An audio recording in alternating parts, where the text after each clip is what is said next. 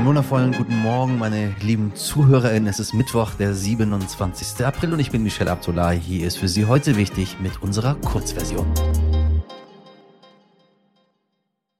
Zuallererst für Sie das Wichtigste in Kürze. Und sie tun es doch. Nach langen Debatten hat die Bundesverteidigungsministerin Christine Lambrecht am Dienstag auf dem US-Luftwaffenstützpunkt Rammstein verkündet, dass Deutschland schwere Waffen in die Ukraine liefern wird. Genauer gesagt den Gepard-Panzer. Panzer werden in Deutschland oft nach Tieren und ihren Fähigkeiten benannt. Finde ich gar nicht so cool, ehrlich gesagt, weil Tiere sind gar nicht so wie Panzer. Bei dem Gepard heißt das, er ist schnell und kraftvoll und dient vor allem der Luftabwehr. Ich würde sie ehrlich gesagt einfach Tötungsmaschine 1, Tötungsmaschine 2 nennen. In Rammstein in Rheinland-Pfalz haben sich auf Einladung der USA 40 Staaten getroffen, um über die Ukraine-Hilfen zu sprechen. Der UNO-Generalsekretär Antonio Guterres hat sich am Dienstag in Moskau mit dem russischen Außenminister Sergei Lavrov getroffen. Der Sergei Lavrov, der noch am Abend vorher in einem Interview vor dem Dritten Weltkrieg gewarnt hat. Immerhin, ein hochrangiger Politiker aus dem Westen war mal wieder in Moskau. Man bleibt also im Gespräch.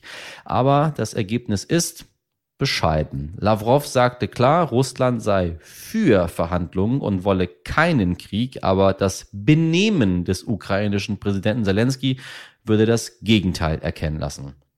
Na ja. Das Fass des Tages. Sie haben es die letzten Tage vielleicht verfolgt, vielleicht auch nicht. Ich kann beides nachvollziehen. Elon Musk, der reichste Mensch der Welt, hat sich eine neue Spielwiese gekauft. Den Kurznachrichtendienst Twitter. Sie wissen schon, Hashtags, 280 Zeichen und weltweit etwa 1,3 Milliarden Menschen, die zumindest mal ein Konto eingerichtet haben. Ihr Moderator gehört übrigens auch dazu, aber Ihr Moderator hasst Twitter, weil auch Twitter, meine Damen und Herren, sind in meinen Augen eigentlich nur Verwirrte unterwegs. Sorry. Der Deal, wobei das Sorry nehme ich wieder zurück. Der Deal soll Musk schlappe 44 Milliarden Dollar kosten, die er sich zu großen Teilen von der Bank geliehen hat. Sein Vermögen besteht nämlich vor allem aus Aktien und beträgt geschätzt 239,6 Milliarden Dollar. Ja, statt des Welthungers, den Musk vor ein paar Monaten noch beenden wollte, kauft er jetzt also Twitter. Warum wir auch bei heute wichtig darüber sprechen müssen und was dieser Kauf bedeutet, das habe ich meinen Lieblingsdigitalexperten gefragt, den Journalisten Christian Hensen. Christian hat uns in Folge 188 zum Beispiel über Apple aufgeklärt und in Folge 238 über den Gerichtsprozess des YouTubers Drachenlord. Christian, mal ehrlich, in Deutschland sind verhältnismäßig wenige Menschen, Gott sei Dank, auf Twitter. Wieso sprechen wir überhaupt darüber? Ich glaube, es gibt ganz viele Gründe, warum jeder darüber spricht. Erstens, Elon Musk ist der reichste Mensch der Welt mit großem Abstand und alles, was er macht, ist irgendwie interessant oder berichtenswert. Und zweitens spielt er ja auch für Deutschland eine immer größere Rolle.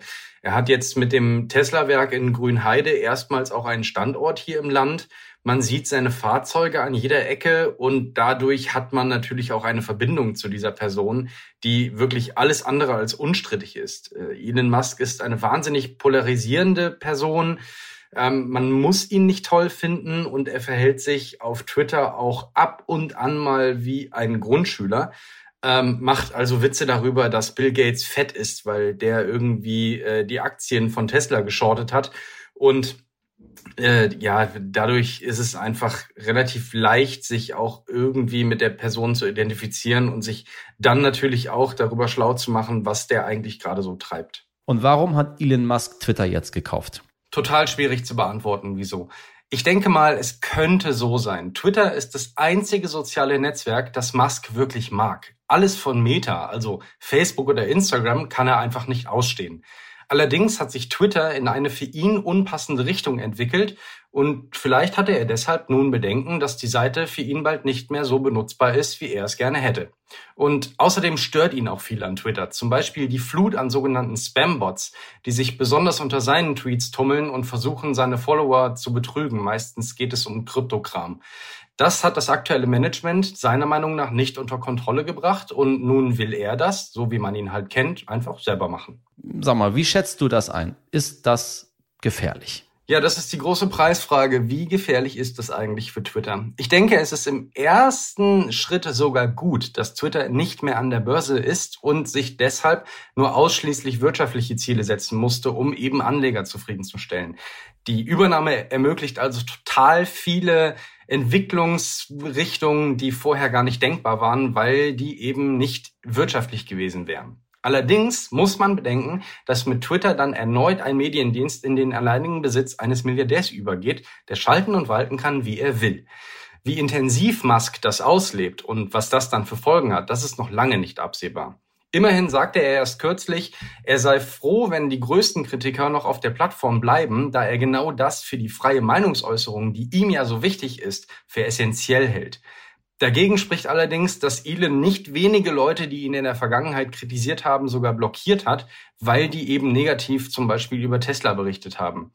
Zuletzt zum Beispiel auch das ZDF, denn das ZDF durfte nicht in die Tesla Gigafactory nach Grünheide, weil bei Frontal 21 negative Berichte über den Elektroautohersteller gesendet worden sind und deswegen das ZDF kein Vertrauen mehr genießt. Das ist natürlich für freie Meinungsäußerung sehr, sehr schwierig. Deshalb ist die Frage, ob die Übernahme also gefährlich ist, total wichtig, aber im Moment so gut wie überhaupt nicht zu beantworten. Das werden wir sehen, schätze ich.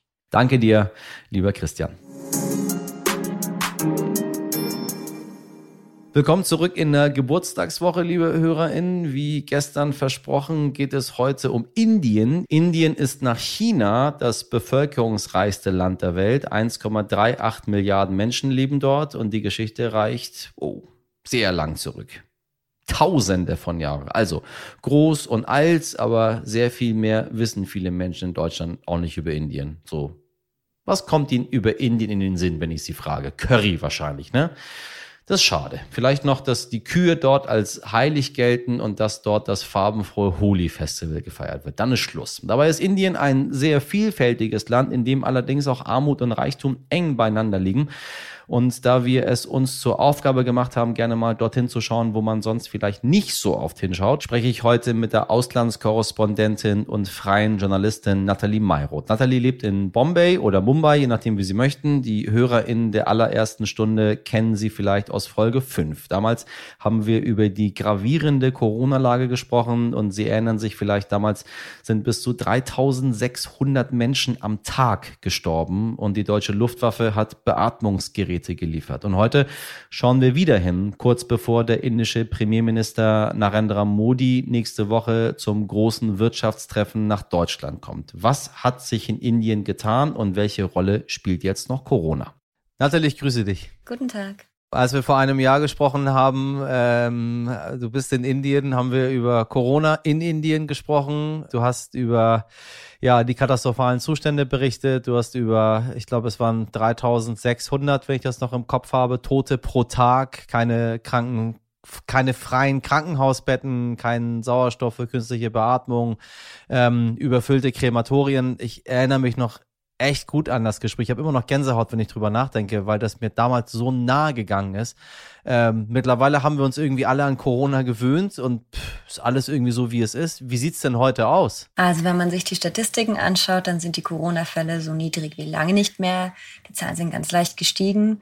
Aber was auf jeden Fall ein großer Unterschied ist, aktuell kennt man kaum Leute, die Corona haben in Indien oder deswegen flachlegen. Deshalb ist das Thema Corona auch so ein bisschen in den Hintergrund gerückt und dafür auch so eine gewisse Normalität eingekehrt. Vielerorts muss man keine Maske mehr tragen. Die Straßen sind wieder voll außer mittags, da es gerade wieder sehr heiß ist. Tatsächlich. Und Indien öffnet sich langsam wieder. Die Touristen kommen wieder. Ja. Und ähm, was auch wichtig war, ist, dass wir die Schulen wieder offen haben. Premierminister Narendra Modi kommt nach Deutschland Anfang Mai und trifft sich mit Bundeskanzler Olaf Scholz. Ähm, Wird es um, um solche Themen gehen? Wie, wie ist überhaupt das deutsch-indische Verhältnis? Ich meine, das ist schon ein bisschen eigenartig, dass wir äh, ein, ein so riesengroßes Land auf der Welt haben und gar nicht so genau wissen, wie unsere Beziehungen dahin sind. Also Merkel und Modi hatten bisher gute Beziehungen. Ich nehme mal an, dass sie sich jetzt mit Olaf Scholz nicht sehr verändern werden.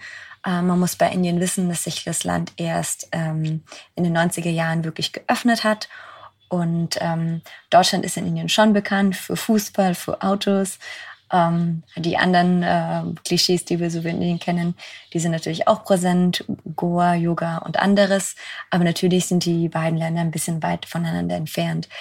Aber Deutschland ist Indiens wichtigster Handelspartner in der EU und das ist natürlich auch etwas, was man stärken möchte. Ähm, es kommen auch einige Textilien eben aus Indien. Das ist nicht nur immer Bangladesch.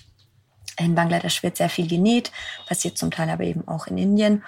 Und ich glaube, beide, ähm, beide Länder schauen, dass man ähm, die Verbindungen weiter stärkt. Und in Indien war es ganz lange so, dass Großbritannien das Land war, in das man migrieren möchte. Das hängt natürlich auch mit der Kolonialgeschichte zusammen.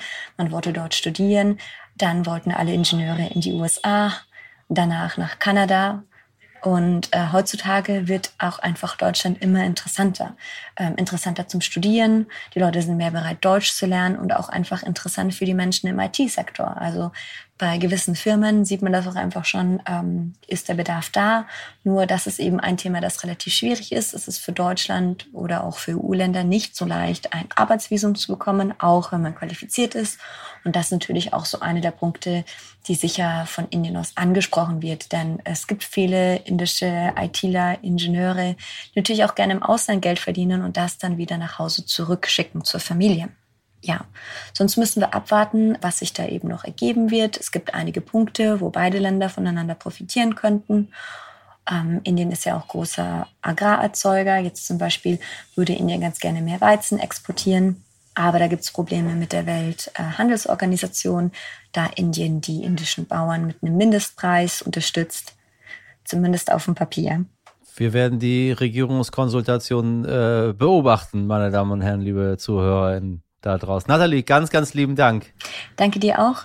Liebe Grüße. Genug gezwitschert, gezwittert und geplappert. Das war es mit heute wichtig am Mittwoch. Aber keine Sorge, wenn Ihnen das zu schnell ging, dann hören Sie doch gerne unsere Langversion. Dort hören Sie auch die wundervolle Nathalie Mayroth in voller Länge und bekommen noch mehr Infos zu Elon Musk. Schreiben Sie uns gerne, wie Ihnen das Gespräch gefallen hat an heute wichtig. Wir hören uns morgen wieder, wie gewohnt ab 5 Uhr. Ich wünsche Ihnen einen schönen Mittwoch. Machen Sie was draus. Ihr Michel Abdullahi.